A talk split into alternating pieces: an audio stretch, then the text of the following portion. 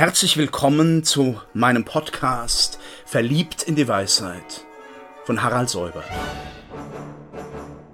Sie hören heute einen Beitrag aus der Reihe Nachgedacht, eine kleine Geschichte des Denkens. Diese neuzeitliche Metaphysik kann man, wenn man sie so kurz charakterisiert, auch in Komplementärgestalten auffassen. Und komplementär zu René Descartes ist Baruch de Spinoza zu sehen im 17. Jahrhundert, ein Denker, ein jüdischer Denker, der in Amsterdam sein Leben verbrachte, der in einer gewissen Randständigkeit zur europäischen Geisteswelt war und dennoch mit allen Großen korrespondiert hat. Er war Kristallschleifer.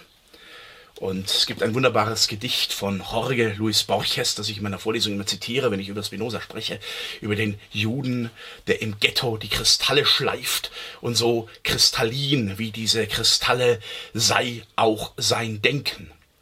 Dieses Denken ist es primär dokumentiert in seinem Hauptwerk Ethika.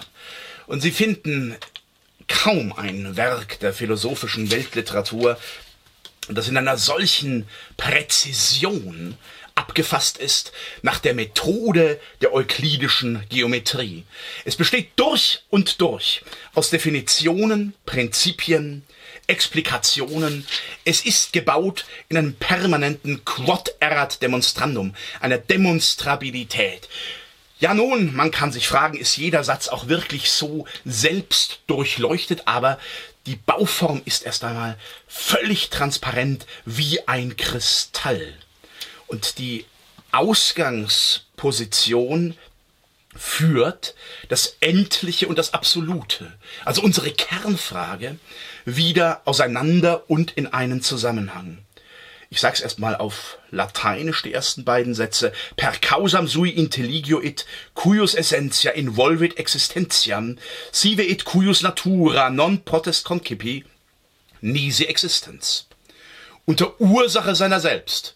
Das ist der klassische, auch metaphysisch scholastische Gottesbegriff. Verstehe ich das, dessen, dessen Wesen die Existenz einschließt? Ha, Anselm von Canterbury, René Descartes, in ihrem ontologischen Gottesbeweis. Oder das, dessen Natur nur als existierend begriffen werden kann. Endlich, so fügt er hinzu in seiner Art, heißt ein Ding, das durch ein anderes von gleicher Natur begrenzt werden kann. Gott kann nicht durch etwas von seiner Art begrenzt werden. Was sollte das auch sein? Er unterliegt eben nicht dem Grundsatz der Omnis determinatio est negatio. Man sieht insofern bei Spinoza eine ganz stark diese Eingottheit, diese Ausschließlichkeitsgottheit definierende und markierende Gottesbegrifflichkeit.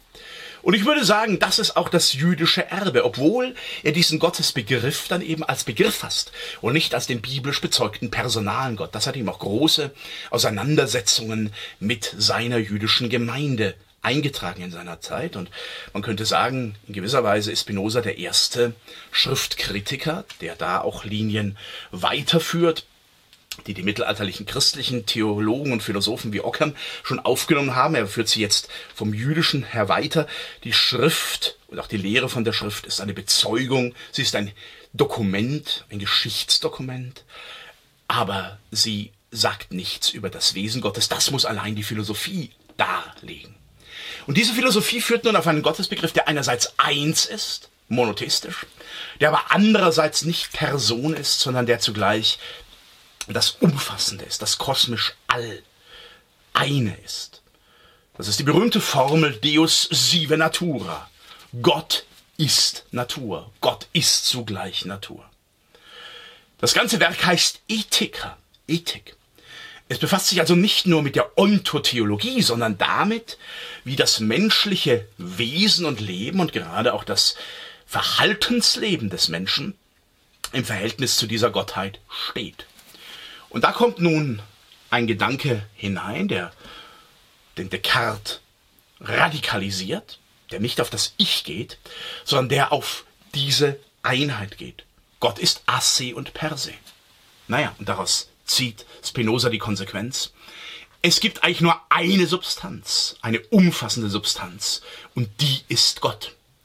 alles, was unter dieser Substanz liegt, das endliche Seiende, bewegt sich in den beiden Attributen dieser einen Substanz. Und das, was für Descartes nun systembildend war, Cogitatio und Extensio, res cogitans, res extensa, Ausgedehntheit hier, Materie, könnte man sagen, und andererseits Gedanke, Denken, sind die beiden Attribute Gottes, die sich in der Endlichkeit manifestieren. Diese Attribute haben dann ihrerseits wieder Modi, weitere Modifikationen, Eigenschaften, aber ihr eigentliches Sein haben sie nur, insofern sie in Gott sind, sich in dieses göttliche eine hinein auflösen. Und äh, man hat sehr oft äh, nur auf die ersten drei Bücher, drei Partes geschaut, wo diese Gottes- und Weltlehre entwickelt wird.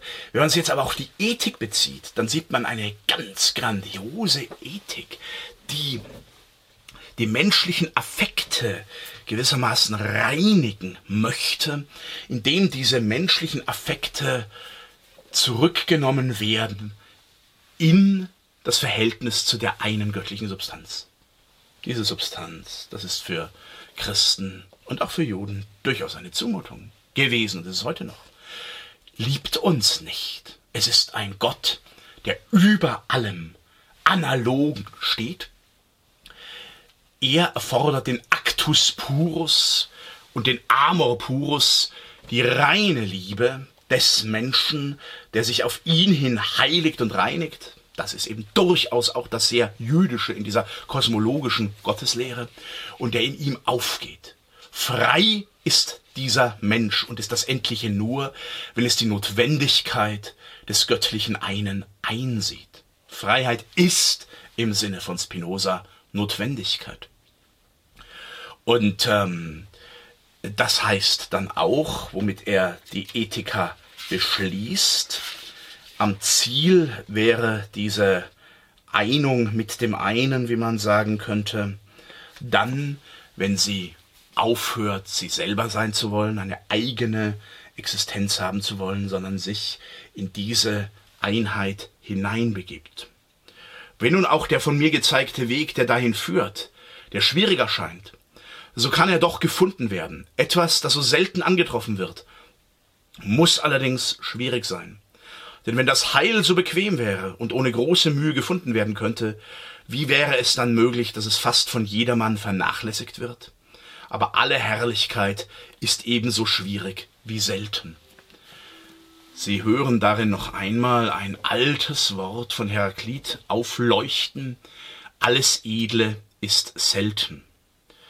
Und ähm, Spinozas System hatte seine große Wirkung eigentlich erst in der Zeit nach Kant im deutschen frühen Idealismus, wo man fasziniert war von dieser Geschlossenheit, dieser Verbindung von Gott und Welt, zugleich des übereinen Göttlichen, wo man aber zugleich zutiefst unzufrieden war oder gerungen hat mit der Notwendigkeitstheorie, die darin liegt und man versucht hat, Hegel, Schelling, das beginnt schon im Spinozismusstreit, darüber werden wir noch in einer späteren Stunde sprechen, ähm, wo man versucht, das mit einem System der Freiheit zu verbinden. Auch Goethe, der Pantheist, war von diesem Deus sive natura, Gott ist die Natur, zutiefst fasziniert. Spinoza also fasst den Dualismus von Descartes um es nochmal in dieser Komplementarität zu sehen, ego cogito ego sum.